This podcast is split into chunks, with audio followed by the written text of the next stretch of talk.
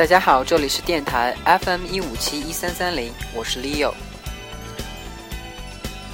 本期节目呢，我们将来说一下关于 Leo 专八文学当中的第二节——北美殖民时期的文学。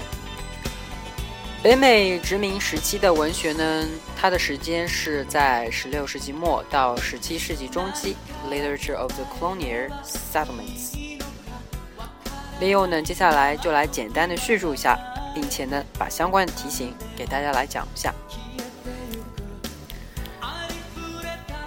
北美殖民文学的开端是以1607年，英国在今天的 Jamestown 建立了第一个永久性殖民地为标志。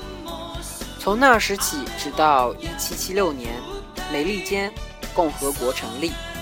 这半个世纪的北美英语文学的发展，是外来文学移植扎根于本土文化的一个准备过程。那么这一个时期的文学作品呢，都是啊以英国的殖民地官员或者是传道士、冒险家们以日记或游记、随笔等形式记录的新大陆的风土人情。自然景色以及民间生活等等。那么这边呢，Leo 呢也同时用英文来给大家来介绍一下关于这一时期的相关的文学。The first American literature was neither American nor really literature. It was not American because it was the work many of immigrants from England.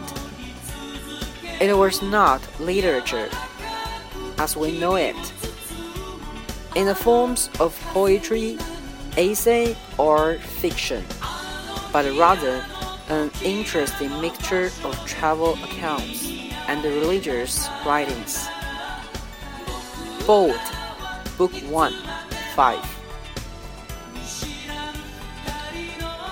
同时还有一个人非常的著名，大家要知道他是谁，那么就是我们所讲的 John Smith。John Smith 呢是第一位美国作家，一般被认为是约翰史密斯。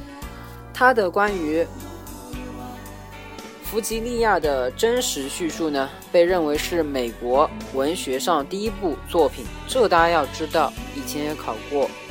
有一年的真题呢，就考 Who usually was regarded as the first American writer？那么答案呢，就是选的是 Captain John Smith。那么我们也把 John Smith 的相关的用英文来介绍一下。John Smith was considered to be the first author in the history of American literature. He's the true relation of Virginia. 一六零八年。 关于弗吉尼亚的真实叙述，was considered to be the first book in American literature. His another well-known book was a map of Virginia with a description of the country. 这部作品呢是写于一六一二年。OK，我是 Leo，这里是电台 FM Radio 一五七一三三零。If you got any questions, please write your message under our FM radio. Thank you.